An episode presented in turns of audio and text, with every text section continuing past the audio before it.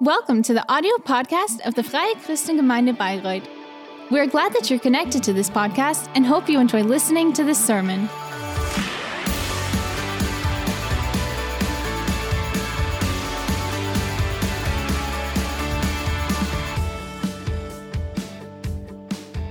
And now I have the privilege to introduce you to a very special um, guest, Pastor Andy Sommer um, from the cold north, from North Germany. Um, yeah, just come to the front, Andy. Um, Andy, it's so great that you're here. Was gibt es über Andi zu sagen? Sehr So what, vieles. What could I say about Andy? Uh, a lot, actually. So Er if, a few sentences. Uh, Ich habe eine Norddeutsche Um, geheiratet, das ist schon mal ein, ein what I definitely find great about him that uh, he is from the north. I myself have married a, 20 Jahren a, a woman from the north. Dort Pastor der Hohen So who, who of you loves the north? Plattdeutsch und heißt Um. Yeah, so, so he's now leading there the, the Hope Church, um, and they have many um, sites um, in, in Bremen and the villages or cities around it, and they are building church at many, yeah, at several locations, and they have, a big impact on the region there. Ähm, hat auch Einfluss wirklich in And especially Andy has really has impact uh, on this region and on our country as a whole. Um, so he is also part of the the er leading the, lead, zum uh, the leaderboard steht auch nächstes um, of our organization. um, and- also was für ein Vorrecht, dass wir den designierten Yeah. Vizepräses unseres Bundes Uh, heute s- hier w- haben dürfen. what a privilege to have him Ähm, here this morning. Ähm, ja, Andi gehört auch zu drei Personen, die wir And Andy uh, also is ähm, part of um, the three Rat. Uns als people Leiterschaft der Kirche who- ist es wichtig, who we have um, yeah, called so unser Ding as an um, external dass wir Leute council haben, die von Gott for our church. And uh, because we do think it's so important to to have um, uns hilft, auch in dem, wie yeah to have also an external council who was unsere Schritte helps us as a church, who counsels us, who Austausch sein. Wir wollen um, yeah, erlauben, reinzusprechen und zu ermutigen, who encourage uh, yeah who are there to encourage us, but also to challenge us. Um, auch da, wo es nötig ist, and mal zu korrigieren oder maybe also to- und auch prophetisch reinzusprechen. yeah, to- to put on the. Brakes or maybe to correct things uh, that are going on wrong, ist. Und Andi, um, or to give us schätzen das wirklich, prophecies. And I think it's so um, valuable zu diesem Trio uh, to have that. And Rat zu gehören. Und deswegen um, freue ich mich, dass wir ihr heute yeah, we really do appreciate, uh, you, Andy, that you're doing that for us. And Und Yes. äh, dann habe ich heute Morgen tatsächlich erst erfahren, dass And Andi then jahrelang this morning I found out that uh, Andy uh, did mit wem es uh, hier zu tun hat. Das ist echt ein karate for many, many years. Uh, so dass du da bist. he, he's really an interesting person. Um, uns jetzt auf deine Andy, it's so great that you're here. Uh, welcome, and uh, we're now looking forward to your sermon. mich mega mit euch zu sein. Yes, thank you very much. Ich sagen? Das ist so eine I'm so happy to be here with you. What should I say after such a ja, das Vertrauen such a long, uh, announcement? euer Pastor, euer Pastoren-Ehepaar, dass ich hier Yeah, auf eure Bühne um, sein darf, auch an eure Gemeindeleitung. Dass ich thank you so much that Es ist mir ein Vorrecht, that you mit euch zusammen. yeah that you're trusting me to do this job and to Yes, ich komme aus dem to build God's kingdom here with you. lassen, das ist ja So yeah, I'm I'm from the from the north of Germany. Um, but das richtig so? I've been told that also es ist- apparently also wir sind eigentlich the the Franconians here are the Irgendwie nach einer Verbindung zu the North Germans uh, of Bavaria. So technically related. Predigtreihe, die Segne heißt. Um, so yeah, we, we're in the midst of a sermon series of uh, Segne blessing. sich zu orientieren. And my part is now the, the G. So I'm- I'm sort of, sind in der uh, Mitte, bis jetzt war on- on the peak of the mountain.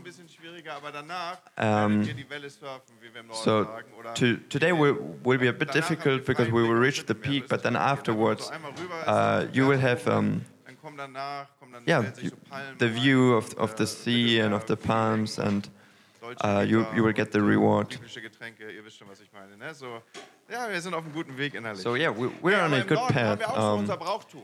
Zum so uh, we up in the north, we also have uh, our traditions. And uh, recently we've had a ground dass wir wieder frost nach dem Eiskratzer suchen. uh, for the first time this year. And Bodenfrost heißt bei uns im Norden, ground frost for us in up in the north bevor die Wikinger so um, means so. So I'm going to take you with me uh, to the land uh, just before the the, the Vikings. Das war Grünkohl. Um, very up in the north and über den Gaumen uh, so ground frost for us means green cabbage. Uh, so that's uh, yeah, it's a sign that the time of the green, ca- the season of the green cabbage will come. Und für den Autofahrer bedeutet das, dass er jetzt nicht nur And, um, Wechsel achten muss, Yeah, for, for the, the car drivers, that means that uh, from that moment on, they, they will have to be the attentive and careful uh, for groups of people who, who are erlebt, dass es- also ihr um, wandering around the, the villages, through the villages, um, and going on a green cabbage tour. And uh, yeah, they, they are a bit uh, dangerous for cars because they are walking so slowly. Um, because at every, um, uh, street light, uh, they, they will take a short break um, and they will drink their, their schnapps. And there are a lot of a lot of rot. street lights, lange braucht man, um, so that's why it takes them so long to reach um, their goal. And then when they arrive, when they arrive at the restaurant, um, they are also they are already um, a bit drunk and then uh, yeah, they, they eat what usually uh, um, is enough food for a whole family uh, of green cabbage. And uh, the one who takes the the last the last um, plate um, is then the the green cabbage um, king until until the next tour. So it's it's really a um, deep-rooted tradition in in our region and Yeah. so. So I'm So what, and what, what we also do up there in the north, um, we, we don't talk that much. Um. So yeah, it's, it's already a, a miracle that I became um, a pastor. Uh, that was really uh, by God's grace. And uh, yeah, just I've, I've brought um, for you a picture uh, which um, demonstrates uh, how we are as people there. So um, we, "Jo, we, we're seeing a, a funeral, and, and then the pastor says, uh, yo. And then everything is said. That's a whole sentence for us, yo. Um, and then, yeah, we, we leave again. And it was a good evening. So that, yeah, that's how, that's how things are um, up in the north. Einblick in die norddeutsche Seele, wir reden heute übers Essen. Um, yeah, and the, the reason why I gave you this introduction is because today we will talk about about food, about eating together. And I don't know whether you've known that, but by eating you can save the world. Uh, by eating, by eating you can save the world, and um, so so food is not only there to um, to still your hunger. No, it it can save. The Hey, world. Jesus folgen hat Folgen und wir folgen ihm heute Morgen To to er follow Jesus has that has consequences, and we will follow um, Jesus this morning and uh, look how how he did so and how how he met the people. Und die Frage ist, wie hat er? And the question is, how, how did he do so? How did he change the people? How did he change um, the earth? What kind of methods did he use? And um, Jesus only had a yeah, very limited um, period of time, Was war seine Methode? um, only three years, Umgang? Wie hat er and in, in which he really um, acted. And Er hat mit dieser knappen Zeit now we want to take a look. Okay, how, how did he how did he use these three years? da und ist noch nicht gekommen. Und jetzt Um, and he he managed it very well and very efficiently. hat er genutzt. Aber manche Sachen hat er eben exorbitant And some things in, in this short and limited time he did quite quite long. And that's very interesting to to yeah to discover. Um, and that's what we want to discover this morning. Um, so there there are things uh, in this world who, who are just a good match a good combination. for example peanut butter and cheese. Bausatz für einen Snicker. i mean okay maybe you don't know that but i'm telling you it really fits well together Marshmallow und Leibniz-Kekse. Kennt ihr das um, so? So, wenn or die Brot noch da or marshmallows and uh, crackers man macht. Und wenn die richtig Um, schön backen sind, die Ranger wissen natürlich, wovon yeah. ich rede, ne? when when you're sitting at a good campfire and you're you're melting, you're roasting your um, marshmallows, and then you're eating them with your crackers. That's that's really a good fit. That's a good combination. Or um, Jugendpastor, der hat darauf or fries uh, with mayonnaise.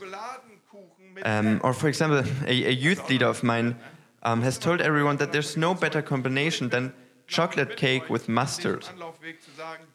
For, for me, that's very weird, but he, yeah, he was convinced that that's a very good uh, combination. Um, but I think For some, uh, for one thing, we are all uh, we all agree that it is a good combination, namely listening and eating. That's that's a great combination. That's that always works. Why? Because eating together has actually become quite rare and uh, special. For us. No, nowadays it, it is only for, for special moments because usually we, we're so used to to eat fast, to eat just um, yeah with, the short time we have. But when when high people are meeting um, and. They are having a conference or something like that, then they all sit down on a table and they all eat together. Um, so yeah, it's it's, it's really amazing to see how um, yeah the, the how the how high the importance of food can be. And if we were to take a look at the at Luke in the Bible, there are 12 stories of people eating together. So apparently there, there must be an importance to it. So apparently it is a good method um, that our Creator gave us um, to, to build relationship with people.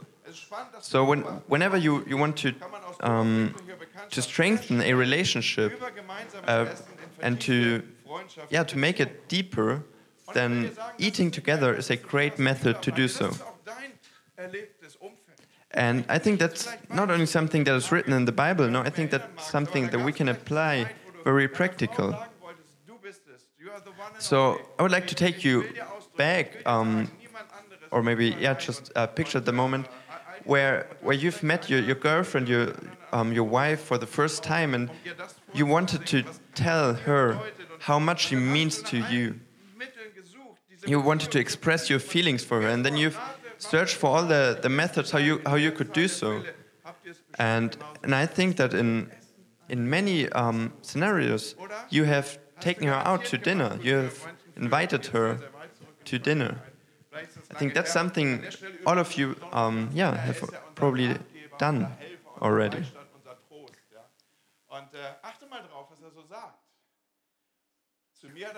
So yeah, and and um, the, the Holy Spirit is, is always there for us um, to accompany us, to help us. And for me recently, the Holy Spirit has told me um, that I should maybe bring my wife flowers again, or that I should take her out for dinner again. And so when I came home, I told her that, and she was like, "Oh, uh, that's such a great idea." And I thought to myself, "Well, that wasn't even me; that was the Holy Spirit." So the main job of the Holy Spirit is to be the, the main the main promoter of of the pride for the um, bridegroom. Okay, but now um, yeah, let's go back to, to eating together. So food is important. Um, I mean, take a look at me. Uh, yeah, follow my example. No, but food is is truly important, and a meal together really has the potential to change something. And uh, I have um, searched on Google before the sermon, and I've um, yeah. So so when Kai came to me with the subject, I I just um, yeah started to uh, to do a bit of research on the subject and to search on Google, and I found out, uh, for example, how important meals together are, um, how important they are for, for kids, for small children.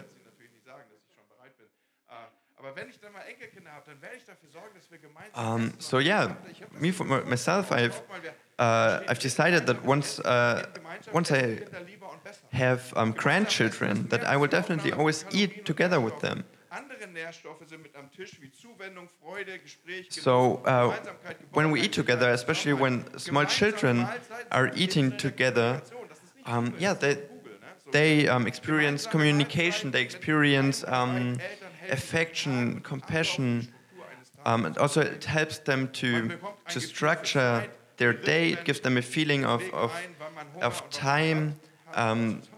They, they follow their rhythm um, when when they are hungry and when they uh, they're eating food.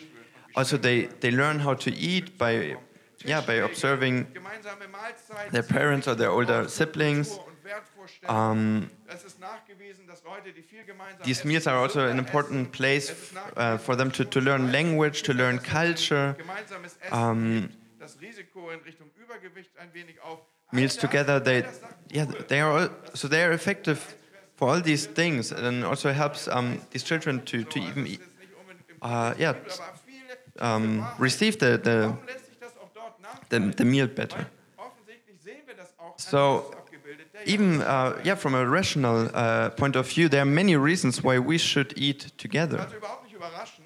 So um, it's no surprise to see that Jesus, as our Creator, um, has put such, an such a focus uh, on eating together. Um, yeah. And I don't know, maybe you've read through your Bible already um, Wenn du, wenn du dann for a hundred times, but if, if you take another look, it's, it's really um, interesting to see how often um, Jesus was in the context uh, in contact with food and how often he ate together with other people. So, for example, if we take a look, what the first miracle, what was the first miracle of um, Jesus? So the first miracle of Jesus was was about food. It, it was um, at a wedding. Um, and then the next miracle, the, the meal of the uh, 5,000, was once again about food, about bread and fish. The night, um, the night before Jesus' um, death, Das, Essen, das erste Essen nach was also a meal. Was macht Jesus mit seinen the Last Supper, and that was the first thing that Jesus did um, Lämmer. Was war es? after he, yeah, after he, he met his uh, disciples again after his death. Zeit, wo wir He was eating with them. Unser, unser Fastfood auf den Knien, während wir das Auto lenken, And Today we are living in a time where we're we're eating our fast food just in a few minutes while we're driving somewhere. Um, so so food has a um, different meaning um, for us. But back at that time, it was really it was really of um, yeah the utmost importance. You you would honor other people by eating with them, and. That's why it was such a scandal that Jesus was eating with um, certain groups of people. Back at that time, there, there were certain no-goes, and for example, one of that, one of them was to not eat with the with the wrong people, so to say. Um, and that's what we see um, in the Bible. For example, in Matthew, Dort bekommen wir einen Insiderbericht. we uh, we really get an insight. Because um, yeah, so um, it's written by Matthew, and Matthew himself uh, was a tax collector. Lesen wir ab Vers 9. And in Matthew 9, we're reading. Menschen mit dem Namen Matthäus am Zollhaus. As Jesus passed on from there, he saw a man called Matthew sitting at the tax booth, and he said to him, Follow me. And he rose and followed him. And as Jesus reclined at table in the house, behold, many tax collectors and sinners came and were recl- reclining with Jesus and his disciples. And when the Pharisees saw this, they said to his disciples, Why does your teacher eat with tax collectors and sinners? But when he heard it, he said, Those who are well have no need of a physician, but those who are sick. Go and learn what this means. I desire mercy and not sacrifice. For I came not to call the righteous, but sinners. So the tax collectors back, back at the time, they, they were really, they really had a, um, a bad image because uh, they made money. Uh, they, they took the money from the people.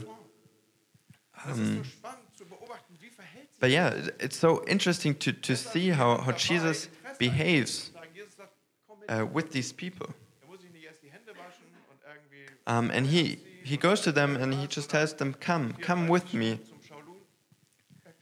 And uh, these people, they, they did not first have to, to wash themselves or prepare themselves. No, Jesus, um, Jesus just says, No, just come with me and eat with me. Nachfolge und so. Und, und jetzt musste er auch keine Bibelverse And, and they, they, don't, they don't first have to do a certain discipleship course or to learn Bible verses by heart. No, Jesus just interested in them and he just takes them with him. And then what happens? Um, even more tax collectors, even more sinners are coming. And why am I telling you that? Because I want to sharpen your vision, gebildet sehen, mal mit einem anderen, mit einer anderen to, to see what is written here with a different understanding. Hier fragen ja die Pharisäer, warum macht euer Lehrer? So here the, the Pharisees are asking, why is your teach- teacher doing that? Jesus hat eine Mission, er And the answer is because Jesus has a mission. He's following a goal. His highest priority is different than the ones of the Pharisees. eins zu halten, Pharisees, they, they were trying to follow every single rule, every single um, commandment. But Jesus' highest priority bei ihnen ist es ist immer was and is to, to bless the people. erst der Mensch, For him, his motto was always people before performance. schon uns antragen wollen, Veränderung geschieht And very early on, he already taught us that uh, change will always starts from, from the inside. Gegenwart und in die Gegenwart einer Kirche, And- einer Gemeinschaft kommt, in der Gottes Gegenwart wohnt und sein Wort verkündigt wird. Allein das And- Yeah, and, and that true change um, always happens from, from the inside uh, by the Holy Spirit and by showing compassion and love and affection. hoffte So that was his mission to bring grace and to- to share this love. so so that yeah so he had this uh, this this uh, strategy and uh, that strategy was different than the one was of the of the other people. You, we, we can even read that in the New Testament. Um, they they called him Lukas, Johannes. yeah he, he, was very known for, for his drinking and eating. Uh, at least uh, he was called or described like that. Because Jesus or because that part of him was something that was really uh, that really distinguished him from other religious leaders. And um, Jesus was often einen Einblick in dieses um, confronted because of that. Aus dem Munde Jesu selber sagt Jesus, Johannes der Täufer kam, fastete, also aß nicht und trank keinen Wein. Da habt ihr gesagt, er ist ja von einem Dämon besessen. Und nun ist der Menschensohn gekommen, And, und trinkt wie jeder andere und ihr wendet ein und werft ihm vor, so sagt andere Übersetzung, er frisst und säuft. Und seine Freunde sind Zöllner und Sünder. Also offensichtlich war das so anders, dass man irgendwann anfing, Jesus mit, dieser, mit diesen Begrifflichkeiten zu titulieren. So in Luke 7:33 it is written, "For John the Baptist has come, eating no bread and drinking no wine, and you say, he has a demon. The Son of Man has come eating and drinking, and you say, look at him, a glutton and a drunkard, a friend of tax collectors and sinners." So that was really something that um, Jesus was markant for, that he was known for, and um, many people, yeah, confronted him because of that. But for, for Jesus, there was a great opportunity to bless people by eating with them. And-.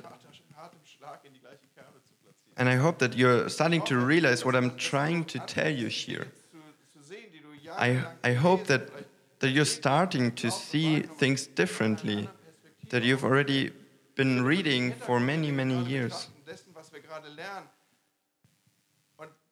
I think, especially with this background that we've just learned, And by seeing the way that Jesus took, the method that he used in order to make disciples, um, the method that he used to change people, die Tatsache, dass Jesus I think with this background, wählt und es uns unterlässt, the, the fact that Jesus left us Tisch, a, a meal, the Lord's Supper, Jesus die Worte, um, für uns als seine yeah, becomes a whole nother meaning. grundlegend geworden sind. Mein Leib für euch gebrochen. And this, this Lord's Supper is such a um, fundamental part of our faith, and Es, sind, es ist wieder think Symbolik this, um, this symbolic meaning of, of, the, of the supper. Um, Schreibt auch der Bibellehrer N.T. Wright. Yes, it's so interesting to see, seinen Jüngern erklären uh, with these facts. Worum es bei seinem bevorstehenden Tod ging, gab er And so-. Er gab ihnen ein Mahl. uh, yeah, das Bild von so there's also this quote where it says lädt Jesus uns alle zu einem um, that when Jesus wanted to um, explain to his disciples um, what his um, death is all about, he did not um, give them a theoretical explain, explanation. No, he used um, a meal as, um, as meta metaphor. And he used, yeah, he used the image of, of food, of a meal. And Jesus is giving us this picture as a strong, um, some, it's a strong picture and strong example of how church should be. It's not only about bread and wine. A picture that the church should follow, an example that the church should follow. And I would like to tell you a story now. Um. So, for all of those who- are still expecting a child, um, I could recommend you now a name that uh, would definitely uh, be, be unique in every kindergarten. Um, and that name is um, Mephibosheth. Who, who knows that name? Um, it's, a, it's a boy of, um, in the Bible. So Sohn Mephibosheth uh, was the, uh, the brother of uh, Jonathan. And Jonathan was the son of uh, Samuel. So Mephibosheth was um, in the bloodline of the king. And after Samuel and Jonathan died, in der Bibel, die wissen, um, he was a potential um, successor of uh, the throne. gegeben wurde, sondern dass David, der But um, as probably, as you probably all know, um, David was the one to take up the, to take on the throne one day. war noch nicht so geübt, wie das ist so mit Thronwechsel und so. In jeden Tagen war das aber so, dass die Völker And Back in these days, back in these days when when there was a und die Familie von Saul war so When there was a new king, Umgebung, dass sie gedacht hat, das wird he started his his um, so hat man, ruling by weil der Mephi killing the family of the of the old king. And since. Mephibosheth was a potential successor of um, von dem, was kommen würde jetzt, dass yeah of the throne, they they took him and they tried to to protect him, to guard him.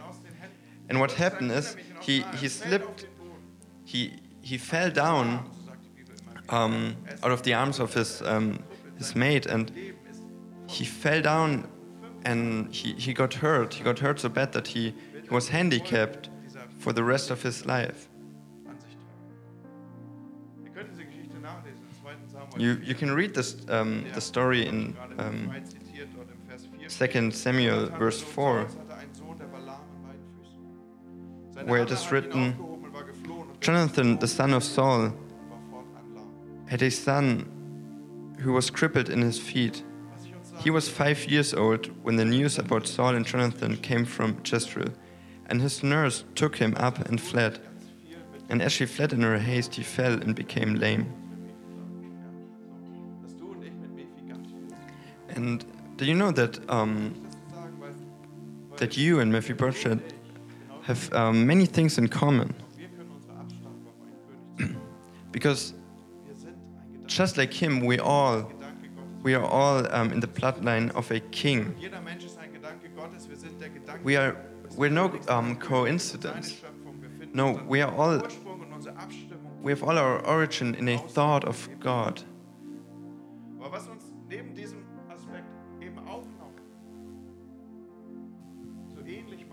But another similarity that we have to damals ist Mephi das Bosheth Schiff, mit zurück, die Bibel berichtet that- is that we are also also handicapped. Um, So so back at the time, the the Bible said that uh, the situation was was paradise-like. They they all lived together, close relationship. They all had enough food and everything. But then- der uns sagt, was gut und böse ist. But then we humans decided to um, we, s- Menschen von we decided that we do not need our um, our God anymore. We do not uh, need His help anymore. No, we can do better on our own. And that's what happened in Genesis in the paradise. Wir sind königlicher Abstammung, wenn wir es weit so But we still belong to the King, and that's um, what we have in common with uh, Mephi. Auch mit Mephi verbinden, Mephibosheth. ist, dass jeder Mensch trägt in sich diese Ahnung, So diese Sehnsucht, dieses every human has still inside of him Letzte, vielleicht, vielleicht bin ich doch this- this knowledge vielleicht bin ich and this awareness that- Größte, vielleicht gibt es da etwas, was größer ist, that maybe I myself I'm not the greatest, I'm not the best. Maybe there's an, an authority uh, which is stronger and, and better than my small world. Weiß, da muss es noch etwas geben. Yeah, this this knowledge um, we all believe that there, there must be something that is greater and bigger than uh, Von Mephi aus. Der we ourselves. And now in the story, the king is searching for Mephibosheth. seinen Namen liest in der Bibel, er wird immer, es wird immer mitgegeben, And Mephi der Lahme. Whenever we read his name in the Bible, it's always written Mephibosheth the lame, Mephibosheth the. the handicapped. So that's how he grew up. He had, he had always this um, connection with his name. You know, the, the one who, who was lame. And you know how many people are in this world who, who have al always this, um, this title in their name. You know, um, this guy um, who, who's a. Or you know this guy, uh, that this woman who's divorced. We, we all have something. We're all carrying something with us, um, which is like a handicap for us. But that's not what our King, that's not what our God is um, seeing when He takes a look at us. And that's also uh, what we see in, in, in the story. So when the King is calling for, for sowas passiert, in, um, he sees him differently. In, in, uh, in only a few verses, it is written four times in 2 Samuel 9, um, David immer wieder 4, 10, 11, and 13. The king always said, Matthew einer should eat on my table. Uh, he should always eat at the king's table. And he will, he will live now and eat mit rein in diesen Tisch. at my table, always. That's, that's what um, the king uh, said to Mephibosheth. And I want, now you t- I want to take you now with me to the king's table. wie die das gemacht haben. Die konnten ja nicht irgendwie so eine WhatsApp-Nachricht schicken. Die haben wahrscheinlich so einen Gong. I don't know how, how, how they um, how they did it. They maybe they had a gong when the food was ready, and then other people came. Then Amnon came, this um, this intelligent guy, and he came and he sat down. And a daughter of David was Tamar, and uh, the Bible says that she was she was beautiful, she was pretty. And yeah, I'm just picturing she also uh, literally sat down on the table. And then Solomon was coming. Uh, he, he was this, um, yeah, this this immature guy who was um, maybe sort, sort of a nerd playing computer games. I don't know how he looked like, um, probably messy hair. And then Absalom came. And you know how the Bible described him? He had, he had, uh, yeah, he had thick hair, a lot of hair. Such thick hair that the Bible even says that he um, caught up uh, his hair in a tree. Heerführer von David, Then Joab also came, who was the, war der Anführer the leader of uh, David's army. Natürlich war er zum Essen eingeladen. Das war ein durchtrainierter So of, of course he was invited uh, to, to the meal. er erstmal He was he was well trained, and in the morning be, before he or after he woke up, Das ist so dieser Typ, um, he would train train his body. Vom Pferd springt, so die. Neulich habe ich zu jemandem gesagt, du musst dir vorstellen, der macht, der macht Parship-Werbung. And a few weeks ago, I told someone uh, that that Joab would do um, uh, an ad for Parship. That's how, how he probably looked like. And then suddenly you would hear a, a small um, knock on the door. And that is Mephi who's coming to the table.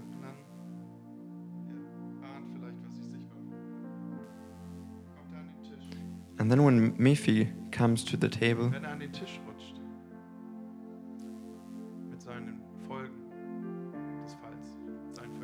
when, when, when he um, limps to the table, weiß wie Schnee, nichts mehr zu sehen. Leute, am Tisch des Königs then wird von all, he is, he is covered by the cloth of the table, which is white. all dem, wo wir gefallen sind, And uh, no, no wo wir unseren handicap is, um, is to see anymore. And that's how, how our king sees us. haben. Mancher mehr, he sees- weniger, mancher hoch, He doesn't see the flaws, he doesn't see the handicaps. And you know, we all have our handicaps, we're all limping through life. We are all carrying our burdens. But do not believe that you do not have a seat on the king's table. You know. Amnon um, raped his sister. Absalom wanted to kill his own um, um, father. Solomon uh, practiced, uh, practiced um, occult, occultic practices. So they, they all had their, their flaws, they all had their handicaps and mistakes. So you, there's nothing that, uh, that disqualifies you from the king's table. So take up or accept the invitation and um, understand that eating together that this that meals are more than just just food. In, invite your, your colleague from work or your neighbor.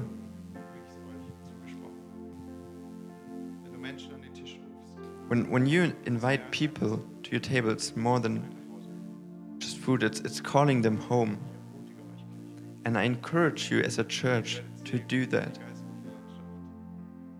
And you will realize will uh, realize how you can change the spiritual landscape of this region here Danke, Andi. Können Thank you, Andy. let us stand up now Ich glaube, dass der Heilige Geist gerade ja, unsere Herzen berührt. I think that the Holy Spirit is touching our hearts right now and that He's talking to us. How great is this invitation uh, from our Heavenly Father? He's saying, you know, I've set the table, a table of, of crazy table uh, where you will be healed and all your hunger will be stilled. Sagt, hey, da ist ein, da ist ein König, das ist ein, der Vater im Himmel, der Yeah, and, ein großes Fest. Um, let's focus on that, that the Bible is using this picture that there's a king who is preparing a table and everything is well prepared and now he says, Sie haben Ausreden, sie haben go Besseres zu tun. and, and invite the people and Many people have a they, they have an excuse. I I've, I've something better to do. I'm busy. And then the king says, No, go. And he tells the servants, Go out again and just invite them. Invite everyone you see.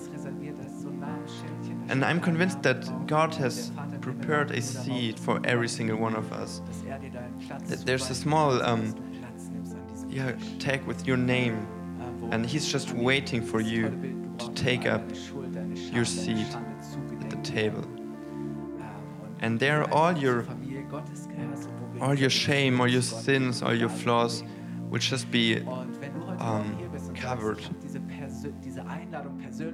And if you're here this morning and you um, and you're saying that you've never accepted this invitation before, but you felt something this morning and you want to accept it, you want to um, be part of, of this meal together with uh, God and you want to have Him as heute Morgen diese your provider, then um, yeah, we want to now clo- close our eyes. diese Einladung anzunehmen und an diesem And I want to um, encourage you to accept this invitation now this morning, to take your seat on the table and to say, Yes, I am a part. Und, und sagt, du hast vor mir gedeckt einen Tisch. And David also used this, this picture, you have set the table fließt über. Hey, da ist mehr for me. Und wenn du heute Morgen hier bist und sagst, ich And you have filled my cup. And if you're here this morning and you want to accept that, this blessing of God, you want to accept this invitation, then just raise up your hand as a, as a um, symbol of you accepting this invitation. And I would like to pray now for you. Father, I thank you. I thank you that you have given us Jesus um, to invite us and to express that you're longing dass wir zu dir for us to come to your table, to take up our place on your table, ich danke dir für on the place where we get to experience freedom and healing. diese Person jetzt erfüllst und I thank you, Holy Spirit, that you're now filling every one of us, that you give us assurance that we are loved children of yours and that hat von dir. nothing can ever separate us from your love, from the love that you have showed us. Thank you, Jesus. Amen. Amen.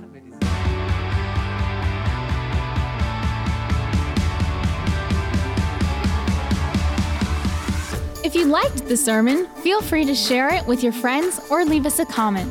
We would be glad to personally get to know you, and you're warmly invited to visit any of our Sunday services. You can find more information on our website at www.fcg-bayreuth.de. Oh there, you can also write us a personal message if you would want to know more about a Christian life with Jesus or have any other questions about the Christian faith. Till next time, goodbye!